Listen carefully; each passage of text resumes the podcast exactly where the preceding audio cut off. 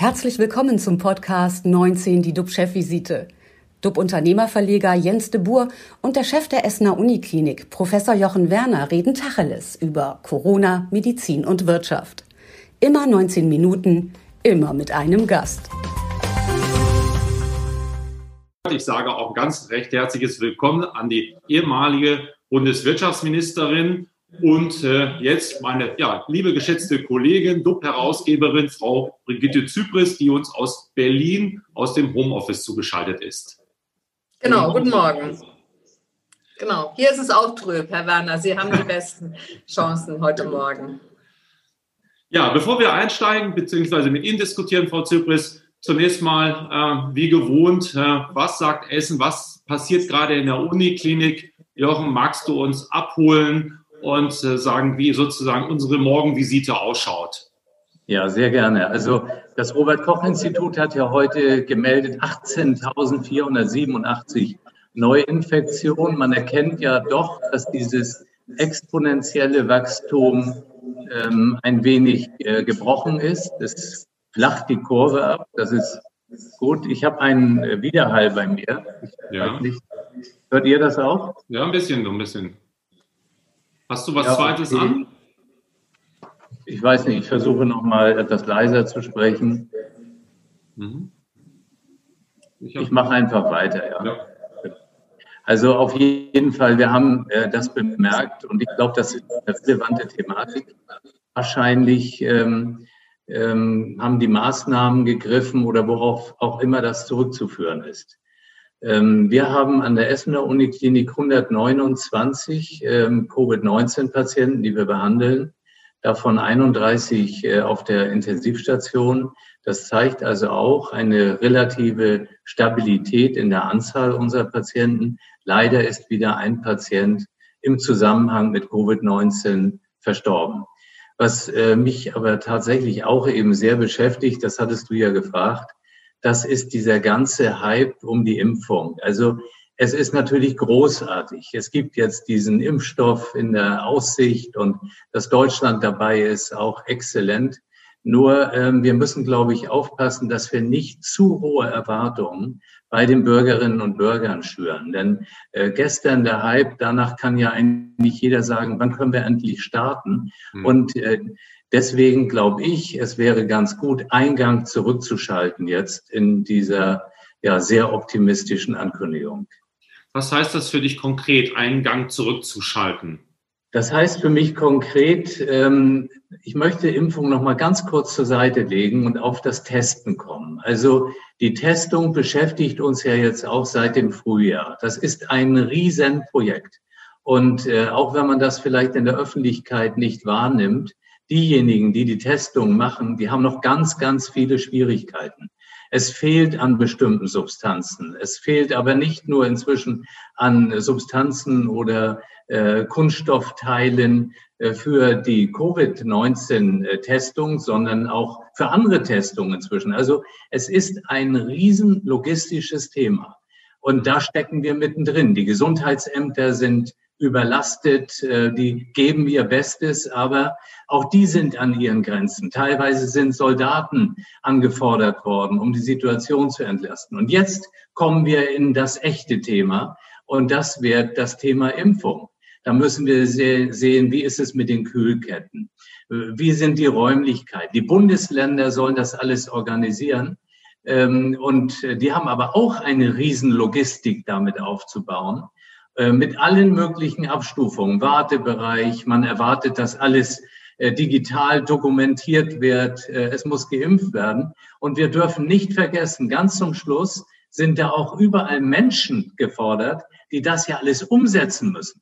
Und ähm, ich glaube, wir tun uns nichts Gutes, wenn wir zu sehr in den Vordergrund stellen, ab Frühjahr wird alles anders. Es sind wieder viele Enttäuschte und wir machen wieder die Fehler, die wir schon hatten. Wir hatten dieses Maskenthema, dann gab es keine Masken, dann stellte man in Frage, ob Masken sinnvoll sind, dann waren Masken da, dann erklärte man, dass Masken sinnvoll sind. Dann kam das nächste Thema Test, habe ich gerade erklärt, und jetzt sind wir beim Thema Impfung. Und wir müssen einfach aus diesen früheren Kommunikationsthemen schon lernen. Also das ist das, was mich wirklich äh, sehr, sehr beschäftigt. Kritisieren ist das eine, aber dann auch zu sagen, ähm, das klingt ja auch ein Stück weit nach gepflegtem Chaos. Gibt es etwas, was du vorschlägst, was wir anders machen könnten und sollten? Also ich glaube, wir müssen wirklich äh, die Stufen definieren. Wir müssen erstmal sehen, äh, wie werden die Bundesländer das alles hinbekommen? Werden die Bundesländer äh, vielleicht gemeinsame Strategiepakete aufbauen oder ist es nachher eben auch wieder die Frage, wie geht's genau? Gestern hatten wir äh, in der Talkshow Markus Lanz ja den Berliner äh, Oberbürgermeister gehört, äh, wie er seine Strategie aufbaut mit einem großen Tiefkühllager, so nenne ich es dann mal, und dann dezentralen und mobilen Testungen. Dann sind die großen Kliniken vielleicht einzubinden, vielleicht auch nicht. Wie wird das alles kommen? Und bevor all das thematisiert wird, denke ich, sollten wir einfach abwarten, noch ein bisschen abwarten, äh, damit wir es einfach dann besser durchblicken.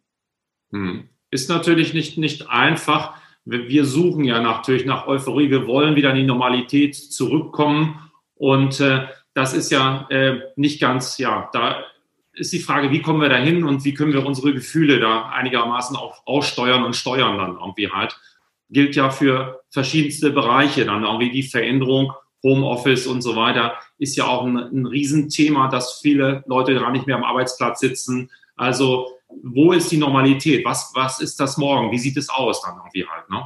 Absolut. Homeoffice ist ein super Thema, natürlich auch für uns als Krankenhaus. Ähm, das gilt ja jetzt nicht für so viele, aber wir hatten im Frühjahr unsere Erfahrungen. Äh, dann sind wir jetzt wieder dabei. Manche wollen eigentlich gar nicht aus dem Homeoffice zurück. Aber was hast du als Unternehmer dort für Erfahrungen gemacht?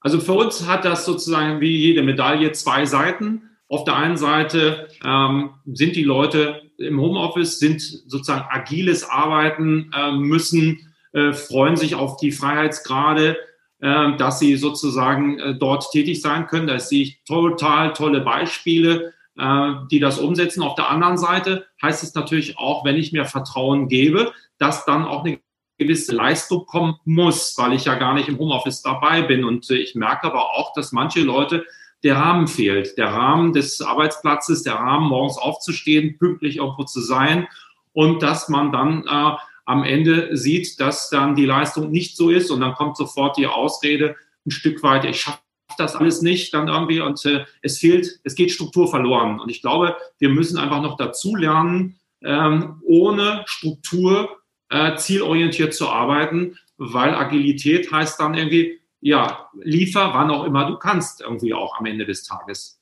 Frau Zypris, wie sehen, ja, Sie schütteln, Sie schütteln mit dem Kopf. Da bin ich mal gespannt, wie Sie das sehen, das mobile Arbeiten. Es hat ja, wie immer, wie sagt der Amerikaner, there is no free lunch. Es gibt immer zwei Seiten, dann irgendwie Schönes zu haben, aber es ist, glaube ich, nicht etwas für alle, weil wenn alle sofort gehorchen würden oder das hinbekommen, dann bräuchten wir auch keinen Lockdown. Dann bräuchten wir einfach nur zu sagen, hey, bleibt zu Hause und es wird alles gut und dann wäre, äh, oder äh, nimmt die Regeln, die Corona-Regeln an und dann äh, setzen wir es, wird das schon funktionieren. Also so ein bisschen das schwedische System, was ja auch an die Grenzen kommt. Aber kommen wir nochmal zurück zum mobilen Arbeiten. Sind Sie ein Fan davon, Frau Zypris? Ähm, als ich es eben gehört habe, Herr de Boer, habe ich gedacht, Sie sollten unbedingt das Vorwort für mein, nächst, mein nächstes Vorwort für das nächste DUB-Magazin lesen. Äh, da habe ich nämlich was dazu geschrieben. Sie haben nämlich einen ganz entscheidenden Player in dem Spiel ausgelassen und das ist der Vorgesetzte. Ja. Ähm, ich glaube, dass ähm, das Homeoffice vor allen Dingen die Vorgesetzten sehr stark fordert, wie überhaupt die Corona-Krise, weil natürlich viele Entscheidungen zu treffen sind, die Chefs naturgemäß oder Chefinnen naturgemäß treffen müssen. Also wie steuern wir beispielsweise den Prozess um? Es gibt ja viele Unternehmen, die zusätzlich jetzt äh, Impfstofftests äh, angeboten haben, andere Tests angeboten haben, die angefangen haben, äh, obwohl sie eigentlich Unterhemden produzieren, Masken zu produzieren und so weiter und so fort. Da kennen Sie alle Beispiele.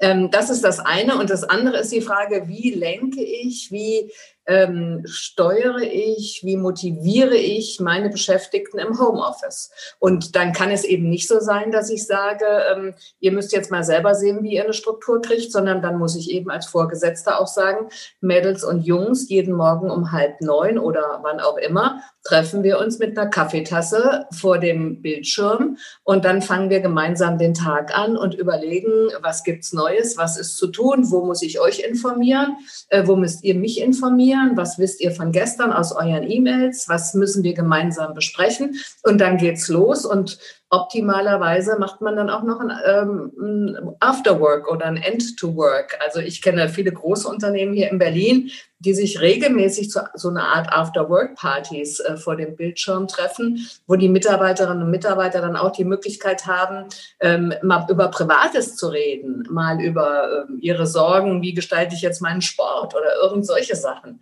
Und man kann ja auch äh, bei verschiedenen Anbietern solche kleinen Räume schalten dass sich zwei, drei gemeinsam unterhalten können und nicht immer alle 20 auf einmal. Äh, das ist natürlich auch ein Problem. Das kann man aber technisch inzwischen alles lösen. Und da glaube ich, da sind vor allen Dingen auch die Vorgesetzten in der Pflicht, sich zu überlegen, wie gestalte ich das?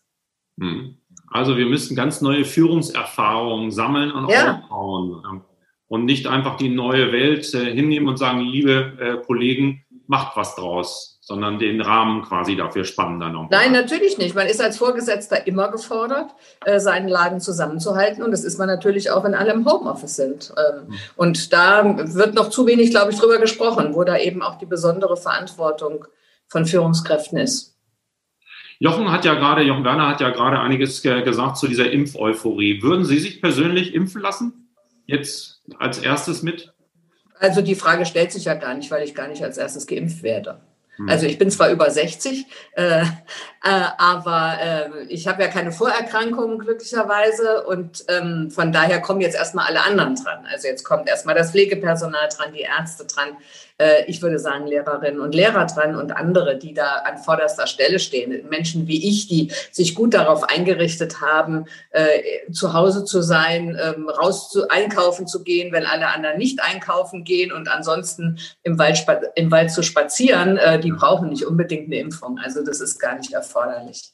Ähm, insofern, ja, aber was Herr Werner gesagt hat, äh, finde ich völlig richtig. Wir dürfen nicht ähm, der Versuchung ähm, anheimfallen zu glauben, dass wir jetzt eine Impfung haben und dann ist alles gut. Also schon alleine die Tatsache, dass 80 Millionen erstmal durchgeimpft werden müssen, äh, dauert ja ewig. Ähm, und die Anforderungen an diesen Impfstoff speziell mit der Kühlung auf minus 80 Grad sind ja auch so derartig hoch, dass ich gar nicht so richtig weiß, wo die überhaupt erfüllt werden können. Also ich weiß nicht, äh, haben Sie in Ihrer Klinik, Herr Werner, überhaupt eine Kühlmöglichkeit auf minus 80 Grad? Ja, also das ginge natürlich immer alles in einem begrenzten Rahmen. Aber es ist natürlich immer ein zusätzlich zu dem, wie wir heute arbeiten. Und da muss man sich natürlich auch schon wieder überlegen, hm. wie würde man das umstrukturieren. Ich fand sehr gut unser Gespräch vor wenigen Tagen mit Dr. von Hohlen von CureVac. Das ist ja das andere Unternehmen in Deutschland. Und der aber das Ganze doch ein bisschen sachlicher auch sah, auch von den Erwartungen, die man haben kann. Eine sehr, sehr gute Initiative.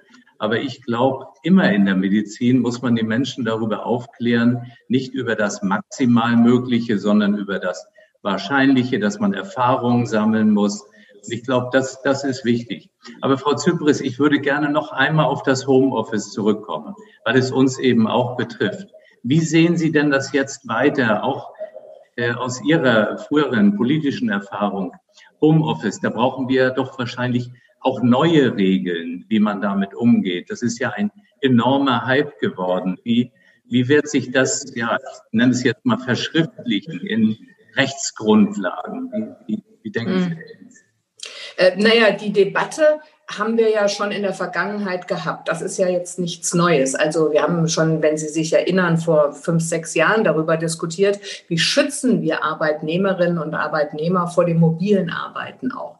Also man ist mit seinem Smartphone ständig unterwegs und dann kommen abends um, um 21 Uhr die E-Mails vom Vorgesetzten und muss ich die dann beantworten oder nicht? Diese Debatte haben wir ja schon sehr lange und da gibt es inzwischen auch Regelungen zu und die werden vor allen Dingen auch in den Tarifverträgen natürlich geregelt.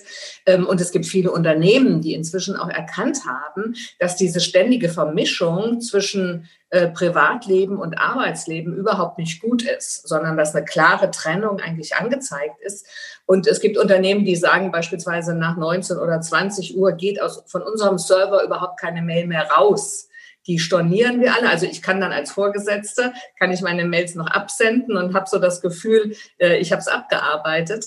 Ähm, aber den Empfänger erreicht es eben erst am nächsten Morgen zu einem festgelegten Zeitpunkt, damit genau dieses Gefühl nicht auftauchen kann. Ich muss hier ständig präsent sein äh, und agieren. Und ich glaube, dass das ganz wichtig ist. Ähm, und dann müssen wir natürlich vor allen Dingen sehen, dass wir vernünftige Anbindungen haben. Also dieses ewige können Sie mich hören und ähm, ich jetzt können Sie mich leider nicht sehen und jetzt habe ich gerade eine Störung. Das ist ja auch ganz fürchterlich. Ähm, also da müssen wir sehr viel besser werden. Das ist auch ein Dauerauftrag ähm, an dem Bund und leider ist das Bundesverkehrsministerium, das ja da seit einigen Legislaturperioden für zuständig ist, ähm, muss da liefern, nach wie vor. Das, äh, das kritisiere ich eigentlich immer, dass das ähm, nicht, nicht funktioniert. Äh, da haben wir noch Defizite. Und äh, dann müssen wir natürlich sehen, wie ich vorhin gesagt habe, wie strukturieren wir denn das Arbeiten miteinander? Also wie gehen wir da miteinander um? Wie schaffen wir es, äh, auch auf die Bedürfnisse von Mitarbeiterinnen und Mitarbeitern einzugehen? Also gerade für Vorgesetzte, muss ich nochmal bei bleiben, ist das wirklich eine echte Herausforderung. Denn ich meine, wenn ich früher ins Büro gekommen bin, dann bin ich erstmal in alle Zimmer da des Ministerbereichs gegangen und habe Guten Morgen gesagt und habe geguckt. Und dann sieht man ja schon, wenn man die Leute sieht, merkt man ja schon, hm, da ist irgendwas. Und da konnte man schon mal sagen, heute Morgen nicht so gut, was ist los? Äh, das fehlt jetzt alles. Ja? ja? Also da muss man versuchen, irgendwie Äquivalente zu finden, dass man es schafft, den Laden zusammenzuhalten. Das finde ich ist eine echte Herausforderung. Also Deutschland lebt ja nun auch sehr stark vom Mittelstand und von neuen Ideen, das Land der Ideen. Und wenn Sie sagen, naja, äh, wir sollten auch Grenzen haben, wann man nochmal eine E-Mail sozusagen beantwortet oder wenn man das in Deutschland sagt, dann widerspricht es ja so ein bisschen dem, dass man sagt, also als äh, Start-up oder als äh, großes und, oder als kleines Unternehmen, was nach vorne kommen möchte, muss man auch äh, besondere Leistungen zeigen. Ich habe mich jetzt sehr intensiv mit Elon Musk quasi äh, beschäftigt. Der ist ja 24-7 sozusagen on. Das ist jetzt ein Extrembeispiel, das weiß ich. Aber ich kann mir vorstellen, wenn man eine neue Erfindung hat, wenn man was ganz Besonderes schaffen will, dass man das bis 17 Uhr hinbekommt dann irgendwie. Man braucht auch einen Spirit, dass man sich abends, und so hat es auch bei uns mal begonnen, als wir angefangen haben, haben wir sich um 10 Uhr nochmal in der Küche getroffen. Man hat gefeiert irgendwie auch, dass man äh, seine Sachen hinbekommen hat. Also von daher, und wenn man dann nach China schaut, wenn man nach äh, Silicon Valley schaut, was dort geleistet wird, ich glaube, wir müssen auch eine andere ähm, sagen wir mal, ein anderes Denken haben, wenn wir was Besonderes erreichen wollen. Oh, das passiert was gerade bei Ihnen? Haben Sie? Ah, da war ein Eichelherr auf dem Balkon und der flog jetzt eben gerade Richtung Fenster. Und ich habe gerade gedacht, hoffentlich klatscht er nicht dagegen. Ist er nicht, er hat abgedreht. Wir haben den Arzt in der Leitung, also wenn es dem Eichelherr geht. Nein. Doch, Werner Gut, kann also Herr de Boer, um auf Ihren, Ihr ja. Thema einzugehen kurz. Ähm, äh, das ist ja völlig klar. Das gilt im Übrigen auch für den öffentlichen Dienst. Sie glauben ja nicht, dass ich um 17 Uhr nach Hause gegangen bin früher und meine Mitarbeiterinnen und Mitarbeiter auch nicht. Also das ist doch nicht der Punkt. Äh, der Punkt ist, wir reden hier von der, von der Masse der Menschen in Großkonzernen oder auch in mittelständischen Betrieben, äh, die ganz normal, sage ich mal, arbeiten. Ich rede nicht von den Startups, die hier mit sechs Leuten irgendwie sagen, jetzt wollen wir das Ding wuppen und wir gehen durch die Wand. Also das ist nicht das Thema, sondern wir reden von der großen Menge der Menschen, die in Deutschland ganz normal arbeiten. Ja. Ähm, das, ist, das ist der Punkt, um den es geht. Und da ist es einfach wichtig, dass man guckt, dass man die Gefahren, die ja durchaus in diesen Gerätschaften auch äh, schlummern, dass man denen rechtzeitig begegnet. Und dazu gehört eben auch zu sagen, man muss das Ding auch mal ausstellen. Also äh, in meiner Timeline bei Twitter wenigstens gibt es inzwischen doch schon einige, äh, die sagen, jetzt mal hier Detox. Ich bin mal weg für eine Woche. Ich schalte das Ding mal aus. Und ich glaube, dass das sehr gesund ist. Gesund ist doch ein gutes Stichwort, vor allen Dingen leider mit Blick auf die Uhr. Wir haben nämlich unsere 19 Minuten sind schon vorbei und ich könnte noch äh, lange, lange, lange mit Ihnen beiden diskutieren. Aber wir haben nochmal unser Zeitlimit und äh, es hat mir wieder richtig Spaß gemacht. Vielen Dank nach Berlin an Brigitte Zypris. Sie wollen noch ich, ich würde nur sagen, Herr Werner, ich würde gerne noch ein Wort entre nous mit Ihnen sprechen. Können wir das im Anschluss? Das macht ihr dann im Anschluss. Wir hören, wir könnt auch, ihr könnt auch so miteinander sprechen. Wir hören auch nicht zu, aber nein. Alles, was äh, heute gesagt worden ist, kann wieder in den Mediatheken nachgeschaut, angehört werden. Es gibt dafür zwei, und zwar auf watz.de, waz.de und das andere ist bei uns dann dub-magazin.de. Da könnt dieses Gespräch nochmal nachverfolgt werden. Ihr vertieft werden, hätte ich fast gesagt, auswendig lernen, alles möglich Kritik geht wie immer an Jochen Werner. Lob kommt hier nach Hamburg zu mir und äh, Glückwünsche dann vielleicht auch an Frau Zypris. Also alles ist machbar bei uns und morgen, morgen um 10 Uhr sehen wir uns alle wieder und dann haben wir Professor Dr. Thomas Bojen. Er ist Soziologe und Zukunftsforscher und alles, was wir eben besprochen haben, das kann er uns nochmal haarklein erklären und sagen, wie unsere Zukunft ausschaut. Also klicken Sie rein, kommen Sie zu uns wieder und wir freuen uns und vor allen Dingen bleiben Sie alle gesund. Das ist doch das Stichwort von Frau Zypris gewesen. Tschüss aus Hamburg. Und aus Berlin. Schönen Tag allen. Das war 19 die DUB-Chefvisite als Podcast. Die Videos dazu gibt es auf watz.de und auf dub-magazin.de.